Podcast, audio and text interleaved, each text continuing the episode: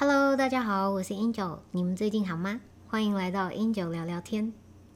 嗯，上一次啊，跟你们聊到有关喜悦的主题，然后呢，呃，从达赖喇嘛跟图图大主教的眼光来看看喜悦。那当中有我们可以在日常生活当中做的练习。你知道他们两个人呢，一个呢是每天会呃，就是冥想大约五个小时，另外一个呢每天会祈祷四个小时这样子。你知道，所以。我们说，我们一天空出一点点的时间来做这个，就是精神免疫力的练习啊，给给自己一点时间跟自己对话，然后去做冥想，还有上次有讲到的这个练习呢，我相信都会对我们的精神免疫力有所提升，然后让我们的呃生活呢可以享受到更多的平静跟喜悦，这样子。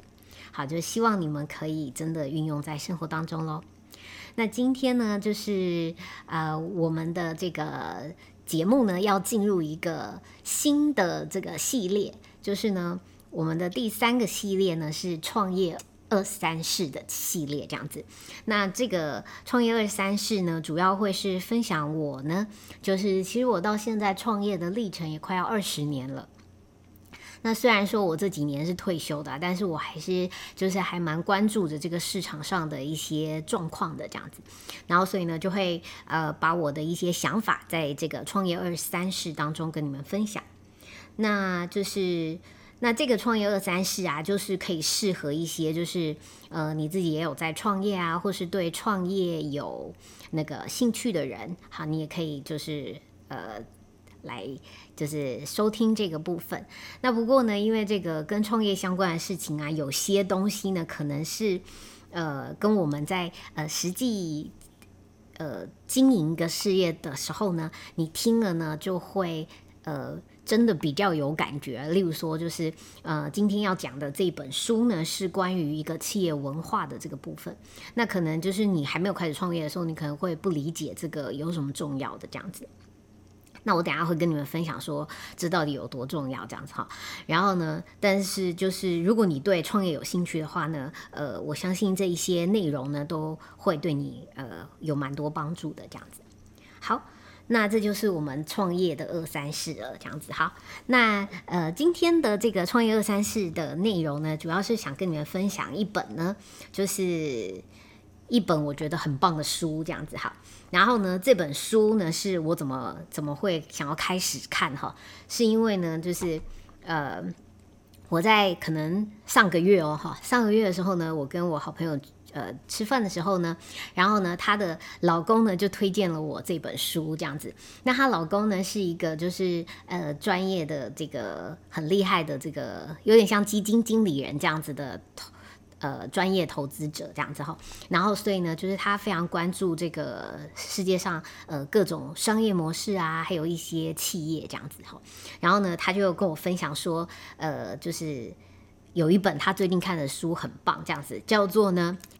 No Rules Rule，因为呃我朋友的老公是就是加拿大人，所以呢，他说这本书就一开始我还听不太懂哦，因为他的那个书名是。No rules rule 这样子，就是呢是没有规则的规则这样子哈，也就是说这个呢是呃在说明一间公司，那这间公司是哪一间公司呢？是呃 Netflix 公司这样。那现在呢，大家对 Netflix 是非常非常熟悉嘛？对，就是大家电视打开来啊，就是 MOD 都可以订阅，就是 Netflix 对对？然后然后就有呃。就是你看都看不完的很多很多的这个剧。那像之前呢，我在前面的那个呃分享当中有跟你们说到，就是我有一个很好很喜欢的兴趣呢，也是就是在 Netflix 上面追剧，你知道吗？哈，所以就是，可其实 Netflix 大家很熟。那我这个就是呃朋友的老公跟我分享这本书啊，他跟我讲的是，他说呢，这个他看了以后真的是觉得非常的这个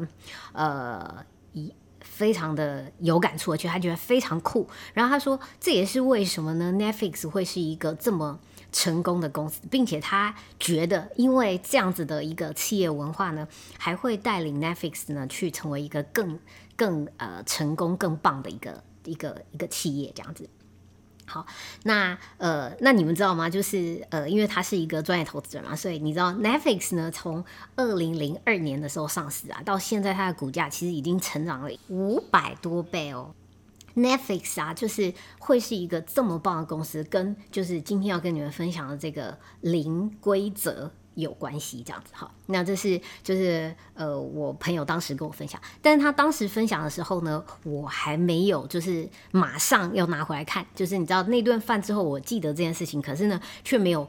激发我的行动力。那我怎么样真的开始看这本书呢？是因为呢，我有一个好朋友呢，他是一个 YouTuber，他的那个 YouTube 的频道名字呢叫做理想世界。呃，是 Newtopia 这样子哈。如果你们呢，就是有兴趣的话呢，也可以去关注他这样子哈。然后呢，他在那个就是他的节目当中呢，就有呃分享了他看 Netflix 这个新规则的这个这本书的介绍这样子。然后呢，我看了以后呢，就觉得整个呃热血澎湃的，觉得就是没有那个不能忍，不能就是。稍待片刻的，就是等到就是下定书本啊，然后再等他寄来。所以呢，我就呃直接在那个我的电子书上呢就下载了这本书，这样子。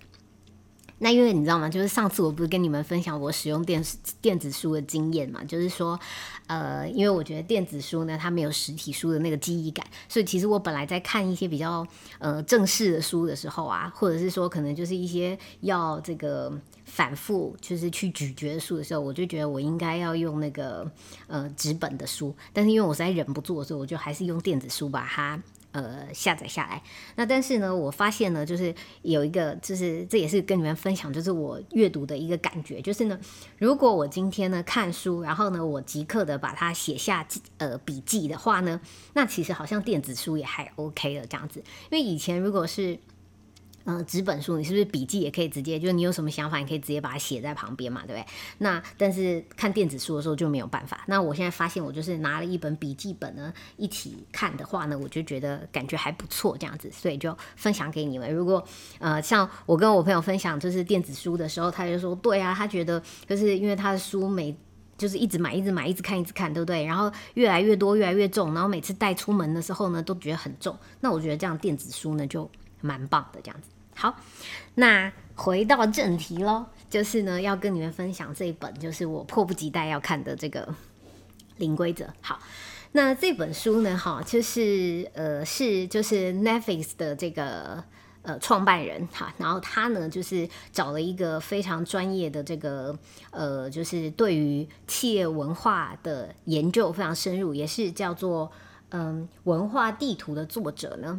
共同写的这本书这样子，这个专业的这个人叫艾琳哈，然后那个执行长呢是李德这样子。好，那呃这两个人呢，就是因为李德呢他看了就是那个艾琳写的，就是呃组织的这个文化的书以后呢，然后他就觉得很棒，所以他就推荐给他们呃公司的所有人来看这样子。然后后来呢，他就呃就是邀请这个艾琳呢，就是。呃，参与他的这个就是公司，呃，就是跟他很多员工对谈啊，有有现任员工，也有离职的员工，然后呢，就是去归纳出就是他的这个组织内到底是什么样子的一个组织文化，因为很多人觉得他的组织文化是非常非常特别的这样子。好，那这就是呃这一本书的这个呃怎么怎么来的这个介绍这样子。好，那我觉得就是呃，看这本书的时候呢，我觉得非常酷的是，就是 Netflix 的企业呢，就是它的企业文化就是没有规则。他说，大部分的企业呢，就是会有很多很多的规则。那其中他讲到的，就是他自己呢，就是呃，Netflix 一九九八年创立。然后当他创立的时候呢，其实他的那时候在做的是什么呢？就是呃，当时大家都有听过，大家都有经历过啊，不一定诶，就是现在的就是新时代，有可能连百事达的时代都没经历过。好，就是呢，我们小的时候都有百事达经历嘛，就是呢会去百事达租片回来看，对不对？然后这是很多人就是开心的夜晚这样。那当时呢，就是呃，Netflix 在做的事情呢，就是呃，市场上已经有一个规模非常庞大的百事达，然后呢，在各个地方转角你都可以去，就是租到你想看的片。那 Netflix 他们在做的事情呢，是就是呢，呃去，就是有那个把所有的这个呃影片嘛，哈，然后呢，就是有 CD 的这个档案这样子，然后呢，就是那个那因为它这个东西在做的就是一个呃数位化的转型嘛，然后就把东西变成这个 CD，然后并且呢，就是呃它的这个呃订阅方式呢是就是呃。你这个消费者呢，你可以选择你想看的片，然后告诉他，然后他就把这个片寄到寄给你，然后你看完呢，就是再寄回来这样子。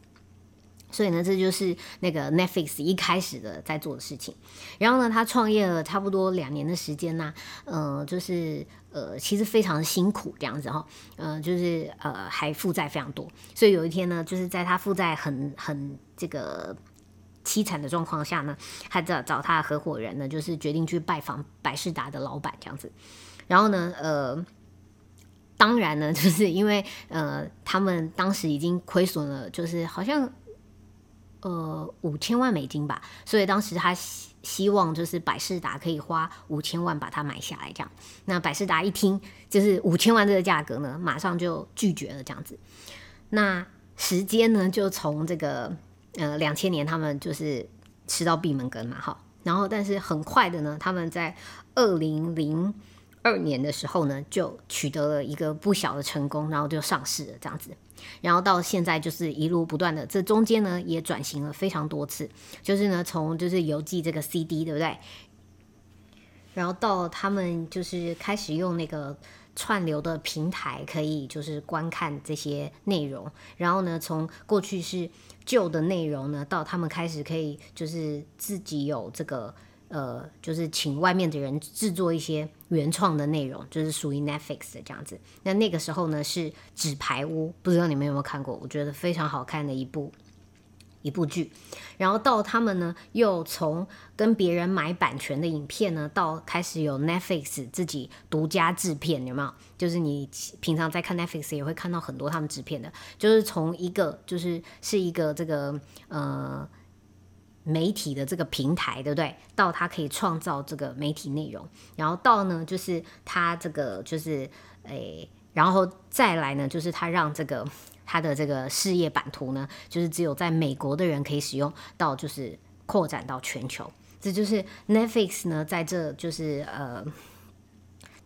一九九八年创立到今天二十多年来哈，它的这个呃转变。那为什么一个企业呢，它可以经历了就是这么多的转变？那回到我们刚刚讲的，就是呢，呃，它不是在就是诶二零两。诶，两千年的时候嘛，然后去找这个百事达，就是要求并购他们嘛，对不对？然后但是被拒绝了嘛。但是百事达呢，在二零一零年的时候呢，就宣布破产倒闭了，这样子。那他们呢，就是呃，就是全部就是就是就是几就是多少间店呢？就是原本就是遍布在美国各地的这个连锁分店呢，最后呢，在二零一九年的时候呢，哈，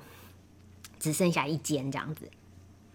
那就是为什么就是百事达呢？原本呢，它的那个市值呢是就是 Netflix 的一千倍，但是呢，就是嗯，就是。会在二零一零年的时候，因为这个时代的转变呢，然后就被淘汰了。但是呢，Netflix 在一个这个呃变化这么快速的一个时代，然后呢，他们的产业又不是那种知道做食品的啊，有没有人的口味好像不太容易改变啊？然后或者是一些就是呃就是传统事业嘛，它是一个变化这么快速的一个呃网络的，尤其又是内容的事业，但是呢，它竟然可以。这经历了这么多的转变，然后一直保有弹性，然后呢，依依旧就是非常非常成功到今天。那就是，呃，我在看这本书的时候呢，觉得非常就是酷的部分。那大家都很想知道原因嘛，对不对？那这个原因呢，就是就是呃。就是 Netflix 呢，是一间就是嗯喜欢保有自由的一间公司。那他喜欢保有自由呢，然后所以呢，他的企业的准则就是没有规则这样子。好，所以呃，这真的非常酷诶，因为你在世界上，嗯，就是各个企业里面呢，你要找到像这样子的公司呢，就是几乎非常困难见到。尤其呢，你的企业在小的时候是可以做到的，但是当你企业变大的时候呢，那就是难度非常非常困难的。我们呃，我自己呢也经历过这样子的过程，就是从我自己的呃，就是刚开始创业的时候，我的团队呢就是可能就是数个人这样子，然后到我们最后一直是不断不断成长，团队成长到几千人的时候，那你就会面临像他就是呃。曾经面临过的东西，但是呢，他在这个过程当中呢，他汲取了经这个教训，然后呢学习，然后呢，并且就是勇于改变，然后所以就呃能够创立今天这么成功的一个企业。那呃，我也来分享一下，就是这个呃作者呢，就是这个创办人 Reed 这样。那这个 Reed 呢，他就是呃这个当初呢在创立 Netflix 之前呢，他也创立了另外一家。软体公司这样子。可是他创立这家软体公司的时候呢，从一开始呢，就是呃很少的人，然后呢，到这个员工人人数慢慢慢慢增加以后呢，然后他就会发现啊，就是呃原本它是一个就是没有什么规则的，然后大家在这个这个合作环境里面，就是只有少数十个啊多少个人这样子，就是合作非常愉快嘛，哈。那可是随着这个规模的扩大呢，然后就是人越来越多，然后因为在这个过程当中呢，其实发现有的时候会因为这个。呃，那个员工啊，就是一开始没有规范，对不对？然后员工呢就带了他家的狗来上班，然后呢带了狗来上班以后呢，就咬破了就是公司的这个那个地毯，这样。那因为这样子呢，就是公司就要多一笔开销了，对不对？然后他就发现，诶，这样不行诶，那我要定新加一个这个规则，告诉说啊，员工不可以带狗来上班，这样子，那就是。层出不穷的这样子的事情，因为当人多的时候，是不是状况就会变多？变多的时候呢，我们解决的方法好像是必须要呃定出一些规则来防范这些可能发生的。事情对不对？然后这是我们一般企业会面临的。所以，当你的企业呢在小时候具备有各式各样的这个呃弹性，规则也很少，然后大家就是呃用这个就是可能想法共识一起来做事的，对不对？然后而且呢，如果遇到问题的时候，互相沟通也非常简单。可是当你组织越来越大的过程当中的时候，这件事情变得越来越困难，那你就会在这个成长呃扩大的过程当中，因为就是。发现问题的去解决，发现问题解决，对所以你这个企业呢，就多出了一条又一条的规则，这样子。那你的企业越大呢，这个规则就越多。然后 Reed 就发现呢，久而久之呢，就是擅长遵循规范的员工呢，他就是在这样子的层层的规章制度跟流程控管的这个状况之下呢，得到升迁。可是呢，有许多充满灵感啊、特立独行啊，但是却非常有能力的人呢，开始绑手绑脚的，然后最后呢，他们就跳槽到其他地方了，这样子。那瑞德在看到这个状况的时候呢，就觉得很遗憾。然后呢，但是就是他过去没有经验嘛，所以呢，就是只能看这个状况发生。后来呢，又因为就是呃，就是现在企业越来越大，然后呢，流程越来越多，然后整个灵活弹性度就越来越低了，对不对？然后呢，他们的创新就变得越来越慢了，这样子。那因应这个市场的变化的能力也越来越慢，所以呢，就在一九九七年的时候，他的公司呢就被被迫的呢卖给了他的竞争对手。那 Reed 就在这个学习的过程当中，哈，就是这个呃过去第一间公司的经验当中呢，就是他有一个感想，就是他在创立的下一间公司呢，他就希望可以提倡灵活，让员工自由创新，不要呢再执着于防范错误跟坚守规定这样子的。状况之下呢，扼杀了真正的人才，这样子。好，那就是所以呢，他就在一九九八年的时候呢，就是又重新创立 Netflix 哈，所以真的是一个很厉害的创业家这样子，并且呢，还可以从过去当中学起学到了一个非常非常棒的经验这样子。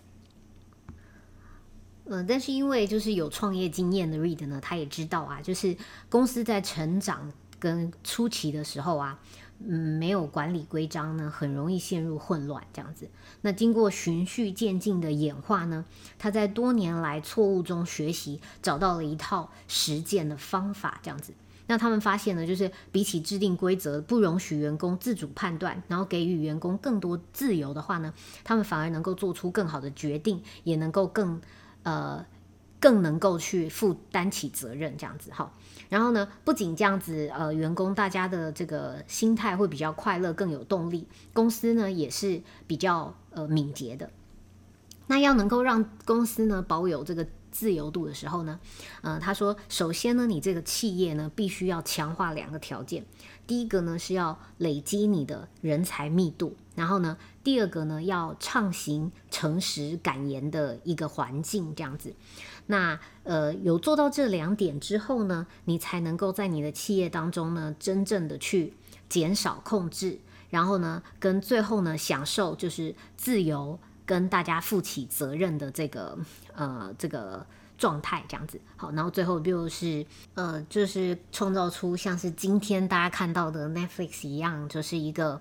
呃，就是可以适应高度变化的一个企业，并且永远的走在这个就是时代的前端。就是如果你希望你的企业能够拥有一个这么有这个生产力，对然后呢，这么呃这么有潜力，然后让人觉得就是充满希望的一个这个状态的话，那其实。呃，可能我们从这个 read 的这个经验当中呢，可以获得非常多。那在 Netflix 里面呢，他们是非常这个落实自由跟责任的文化的哈。那所以呢，就是嗯，就是这个自由跟责任的文化呢，就是刚刚有讲到嘛，就是它几乎是没有规则的。但在他第一个的这个企业，以及大家就是，如果你有曾经创业的经验，大家都知道，当你的组织发展、成长开始，然后呢，就是人越来越多的时候，其实你需要更多的规则去，呃，就是去去规范，然后不然的话就会乱成一团，对不对？但是呢，这个跟自由感觉是一个就是背道而驰的。那为什么就是？他可以就是在组织当中真的有一个这样子的文化形成哈，然后他说呢，就是刚刚讲到关键点是，你呢就是要累积到一定的人才密度，然后呢给予他们这个。就是因为这样子的人才密度，然后呢，就是大部分的人呢都是真正的呃非常优秀，然后呢对组织有向心力，然后呢并且就是呃各方面都是就是人格人品也都是非常好的员工这样子哈，然后呢你才能够进行第二步，就是呢，因为我刚刚讲到了他们要呃畅行就是诚实感言的这个这个这个行动嘛，对不对哈？所以呢，就是你有一定的人才密度。给予这个诚实的回馈才是安全的。那么再进一步的话，你才可以呃删除管控员工的这些规定。好，所以呢，就是其实他们的这个呃企业，就是 Netflix 能够走到今天呢，它是诶就是很就是很厉害的，就是一步一步一步的从他过去的经验当中，然后不断的呃优化他自己在组织的这个那个。管理的方式，然后呢，那今天他的文化其实也不是从第一天他就决定要这样，它是一个演化的过程嘛，哈。然后呢，他请了这个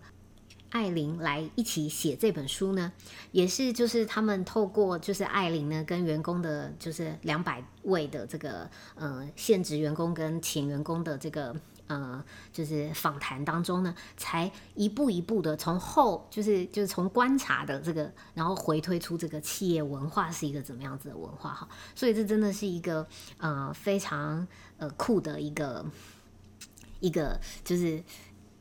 一个概念这样子哈，然后呢，就是所以我我觉得呢，就是大家一定可以从这当中学到非常多。那我自己呢，就是从呃开始看这本书以后呢，就真的就是一个就是。充满了这个，就是一心就是一直很想看下去，因为就是你觉得哇好酷哦，然后你觉得非常非常的新新颖的一些想法，然后呢你会觉得哇这个跟我过去的经验，如果我再早个十年看到这本书，那我的事业会变得有多不一样哈。然后那他也是因为这样子，所以呢才愿意把这个呃这个呃。他成功的这个方法呢，写出来，然后呢，希望可以帮助到更多的人。我真的觉得这个真的是呃很了不起的一件事情。好，那这个呃当中呢，就是他们发现呢，必须要先做到第一件事情呢，就是呃累积人才的密度呢，这一切的就是希望可以达到就是组织弹性，然后呢拥有一个自由跟呃责任的这个文化呢，可以就是落实的话呢，就是呃首先就是这个人才密度必须要就是提升起来这样子，然后呢，那这个就是那这件事呢，就是 Read 是怎么样子呃。知道的啊，其实，嗯，这个也是有一点运气啊，就是因为他在这个呃企业发展的过程当中嘛，哈，然后呢，就是，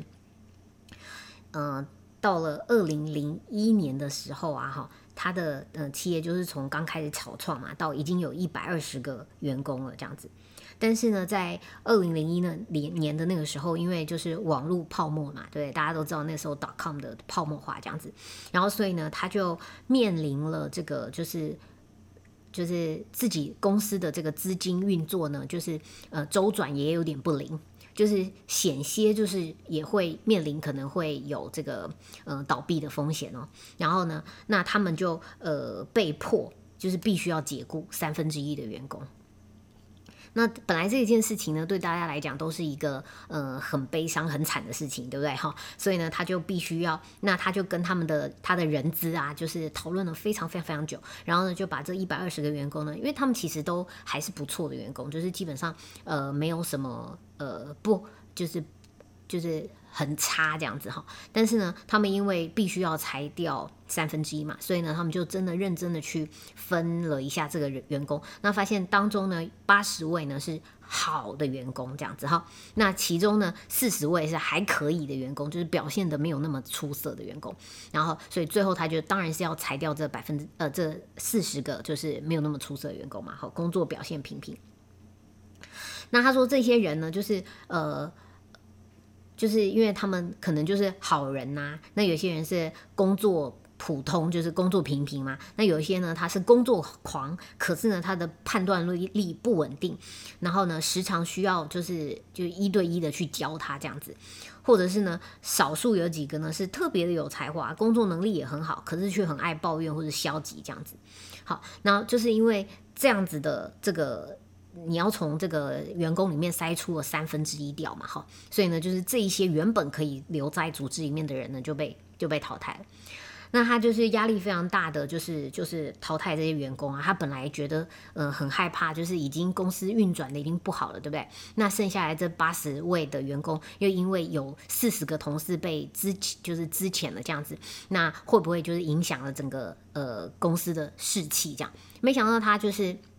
说出了要被裁掉的员工的时候呢，就是你会看到，就是呃，就是留下来的那些员工呢，他们表现的还蛮平静的。然后过了几个礼拜之后呢，他们发现就是他们的工作的状态呢，呃，变得越来越好，越来越有活力，更加的有创意，效率也变得非常非常好。然后就觉得非常非常的神奇。然后他们也觉得呢，就是大家彼此呢，就是工作真的变得非常愉快。然后他才从这样子的一个本来是不幸的这个遭遇嘛，对不对？哈，就是因为公司遇到市场的巨变，所以呢必须裁员这件事情，可是却意外的发现了，就是。提高这个人才的密度，就是呢，原本他的企业里面是不是有一百二十个员工？然后呢，能力有好的，有差的，有表现好的，就是工作表现好的，工作表现不好的，然后有这个呃，就是态度好的，态度不好的，就各式各样都有，对不对？可是呢，当他裁掉四十个人之后呢，剩下来的人虽然变少，只有八十人，但是这八十人的这个能力呢，都是好的，对不对？所以这个人才的密度呢，显然就提高了。那就是这样子呢，竟然非常非常有效的，就是让公司的状况整个就是活络了起来，这样子。那这个是他原先就是没有意想到的，所以如果没有这样子的意外呢，又没有这样子的这个遭遇，对不对？哈，也不会发现原来就是呃，提升人才密度是这么重要的一件事情。因为啊，优秀的人啊，会帮助彼此进步的更快。而且啊，就是跟这些就是真正有能力的同事一起工作呢，会令人非常的兴奋，带来鼓舞，而且呢，充满了乐趣。然后这个 Reed 呢，他在事后观察的时候呢，就发现团队如果有一两个人他的能力只是勉强胜任的话呢，就会拉低整个团队所有人的表现哦。呃，因为啊，表现呢是会是会传染的这样子哈。就是呢，你知道，就是在那个澳洲的呃新南威尔斯大学有做过一个研究啊，就是呢，他就是呃让学生啊，嗯，就是一群学生里面呢，然后呢，他就会派几个，就是呃。就是那个就是卧底的在里面这样子，然后他要扮演一些就是负面的这个角色，例如说他是扮演懒鬼啊，或者是讨厌鬼啊，或者是呃忧郁消极的人这样子哈。然后后来呢，就会发现呢，就是他的这个因为有这样的人在呢，就会大大影响这个这一群学生的表现这样子。然后呢，就是。而且这个差异呢，不是只有一点点，是会差到百分之三十跟四十。而且这个人的行为呢，就是他如果是懒惰的话，整个团队呢，原本是积极的人也会变懒。然后呢，如果是就是很讨人厌的话，就是会挖苦别人啊或什么的话，那就是整个团队就会互相的，就是讲话变得尖酸刻薄的这样。那如果是忧郁消极的话呢，就是也是一样，就是他就会整个团队都呈现出这个样子。那最后研究的结果就发现了，就是。呃，人的行为表现是会传染的。那有趣的是啊，就是如果这个团队呢有十个人，然后里面呢只有一两个人是不 OK 的状态的人，对不对？可是呢，这整个十个人的团队都会被影响，这样子。那我们本来可能会有一个想法，说应该呃整个环境会塑造出一个呃。一个就是价值观啊、氛围啊，大家都会趋向于这个大部分的人的状况，对，就发现没有，就是呢，就是只要有一个不 OK 的人呢，整个团队都会被拖累，就是。呃，就是会，就是导致整个团队的效益呢，就是降低，因为他会发现呢，那些假设是在这个企业当中，对不对？你有两个就是是差强人意、勉勉强强的员工的话呢，他呢，就是为什么会造成整个团队的差异呢？就是因为他会耗尽你主管的心力去，呃，去就是去做他，或者是帮助他，或是干嘛的这样，对不对？然后呢，就减少了真正去照顾优秀员工的时间，然后他也会降低了整个团体。就是呃，大家讨论的品质，然后也会迫使别人呢养成另一套的方法呢去跟他们共事。那因为他们是不一样的人嘛，所以你就要用跟他的那个方法去跟他共事，然后就会损害这个团队的效益。而且呢，就是劣币会驱逐良币这样子，因为呢，呃，会让真正追求卓越的人想要离开。而且呢，这也在告诉你的团队呢，就是你这个环境、这个组织呢是能够接受庸才的，然后呢就会使问题越来越复杂，这样子。所以呢，这就是他们呢经由了这个呃，就是呃一个市场上的风暴，然后裁员的这个经验呢，达到了就是呃找出就是原来累积人才密度是一个这个。嗯，就是高度效能的一个环境，就是这么重要的因素。所以呢，从二零零二年之后啊，他们呢在雇佣员工的时候呢，就是一定要维持就是这样子优异的人才密度。然后呢，所以他们愿意呢用就是雇佣最优秀的员工，支付业界最高的薪水，就为了要维持他们的这个人才密度。而且呢，他们还会要求他们的这个主管呢，要拿出勇气跟纪律。对于如果有不适任的行为呢，或者是呃表现没有达到标准的这个员工呢，都一定要一律裁裁除这样子哈。所以呢，就是呃这样子才能够确保 Netflix 的员工呢，都是业界表现最好、合作能力最强的人才这样。有没有觉得这个真的是雷厉风行，非常非常的厉害？这样子，就从一个经验当中就学到一个他们一定要执行的一个准则。那其实我自己也有这样子很深的这个体悟嘛，哈，就是他们在书里面有讲到说，就是其实对于优秀的精英来讲呢，好的工作环境呢，不在于办公室是非常的豪华铺张啊、漂亮，有健身房啊，然后有那个寿司吃到饱啊。可是真正好的工作环境是身边围绕着有能力又懂得合作的人才。那因为这些人可以帮助你变得更好，这种喜悦呢，才是真正好的人才愿意待的地方。那这也是我真正就是非常有感觉的一个部分。所以，如果今天是一个企业的这个呃，你自己创业，对？你是老板，那你真的要想办法让你的员工呢，拥有一个这样的环境，有高度的人才，就是密度，然后是非常优异的这些人才互相聚集在一起，然后彼此合作。那我觉得呢，这个呃效益呢，呃，真的是会呃远远超过你的想象。在我事业的这个过程当中呢，也有一段时间，真的有一群呃志同道合的好朋友聚集在一起，然后呢，大家有共同的想法，然后呢，呃，这个就是理念也很相同，人才的密度也非常高，所以当初呢，我们也就是创造了一波荣景这样子，所以呢，真的是这真的是一个很亲身的一个体验这样子。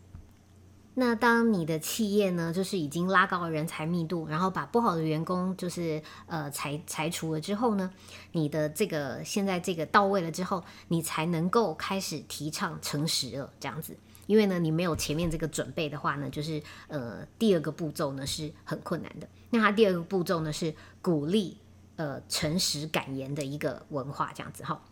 那这个就是这个诚实感言是怎么样呢？就是呃，大家呢都以一个正面的动机，就是为了为了让整个企业的这个或者是组织的方向好，这样子，就是希望可以为这整个团队好的这样子。然后呢，呃，这样子的动机去说出你的真心话，这样子。那 Reed 在这个当中呢，就是也有分享到他在第一次创业的时候啊，他做这个软体公司的时候呢，诶，他的这个经验就是呢，过去因为他是一个比较害怕冲突的人，所以呢，他在这个第一次创业的时候呢，就把这样子的习惯呢带到他的企业当中。所以当他遇遇到有事情的时候呢，他不敢正面的去跟别人讲。那有的时候呢，他就呃背地里，就例如说，原本他一个员工负责了一个工作的这个责任这样子，但是他看到。他的这个做法呢，就是根本就不 OK，所以呢，他觉得，呃，他这样不 OK 的话，他为了要补全这件事情，所以呢，他就自己呢去找了外面的厂商来把他的事情做完了。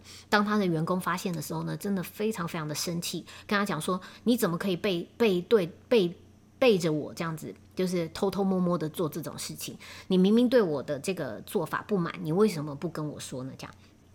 呃，同样的这样的问题呢，也呃，就是影响到了他的婚姻这样子。那最后呢，就是 Reed 呢是在这个婚姻咨商的过程当中呢，才学习到原来呃，给予透明化的回馈，就是把你彼此真正的想法，就是让对方知道，就是他就是呃，跟他老婆可能有话都没讲嘛，对不对？哈。所以呢，当他们可以真正的坦诚的，就是呃，把心里的话讲出来以后呢，真正的有助于助于解决这个问题。所以呢，他会发现，其实把感受啊、意见啊、回馈啊摊在台面上呢，是一个呃，其实是一个很好的方式，并不是就是引发只是冲突这样子不好的这样子。他发现啊，就是呃，在。公在企业当中呢，大家能够公开说出看法跟回馈，可以减少案件伤人跟勾心斗角的这些情况发生，然后让大家做事可以有效率，然后大家可以听到更多呢是怎么样子，呃，就是可以把事情处理得更好啊，然后公司整体的表现也会变得更好这样子，所以呢，他们就在那个时候呢写下了一个格言，就是私下呢只说你当着别人的面会说的话。当做是他们公司的格言，然后呢，这个 Reed 呢，他自己也尽力的以身作则，这样子，就是如果当他的员工来跟他抱怨另一个员工的时候呢，他就会问他，你当面跟他说的时候，他怎么回你的？好，那呃，因为这样子就代表说，就是他鼓励你当面的去跟他讲，这样子。那这样的做法呢，就是在职场上，其实呃很多人是不敢这样做的。为什么呢？因为坚持说出真实想法的人，很快的呢就会在一个团体当中被孤立啊，或者是放逐，大家都会很害怕。可是，在 Netflix 呢，就是他们欣然接受诚实，然后呢，但是带着善意的诚实。呃，他们极力鼓励所有的人每天持续互相的给予有建设性的意见，不管是对上、对下，或者是在部门之间。但其实这件事情啊，并不是非常容易的。所以呢，如果要真的要养成这个诚实的文化呢，其实要先从由下对上的回馈开始的。就是如果在一般的企业当中呢，是要从员工给主管回馈的，因为一般就是主管位阶比较高嘛，他决定了你的生死之权，对不对？所以你很难敢去对他讲真话。可是当这个主管呢，能够让你很安心的讲真话。并且呢，他就是呃就是回馈给你，就是当你讲完之后，他回馈给你的这个反应呢是。呃，是正面的，是鼓励你的，是充满感激的时候，那你下一次呢就会更能够勇敢的去做这件事情。而当你这样子的表现呢，在整个呃组织当中被其他人看到的时候呢，也会鼓励其他人敢于就是去对上讲出真话，而这样子呢就能够真正的呃形成了整个这个呃这个企业的一个就是能够诚实的一个文化。那这件事情呢，其实真的非常难，所以其实你也很少呢，在一般的呃组织啊，或者是企业环境当中看到这样子，因为呢，很少人喜欢接受呃批评的，甚至因为工作收到负面评语的时候呢，会触发自我怀疑啊、灰心丧气啊，或者是很脆弱、受伤的感觉，这都也都是很正常的这样子哈。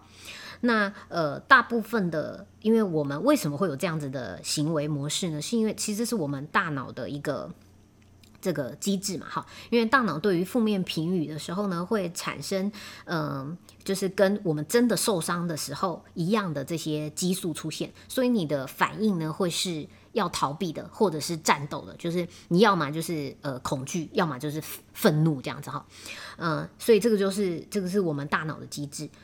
它会让你释放激素到血液当中，然后让你加快反应，然后呢，同时升高你的情绪，这样子。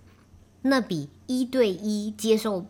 批评更讨厌的是说，在一大群面前遭到批评的话呢，那个大脑会发出的警警讯呢，又是更大的这样子。因为呢，我们人是一个就是群居的动物嘛，哈。然后当你在就是群体里面呢，就是受到批评的时候呢，你会。你你大脑的那个杏仁核会发出警告，说这群人要拒绝你了。那这个在我们的这个人类的这个群居的这个呃这个呃生物习性上来讲呢，你就会觉得这是有危险的，是对你不利的，这样子是不利于求生的这样子哈。所以呢，这是会让大部分人的人都避免做这件事情的。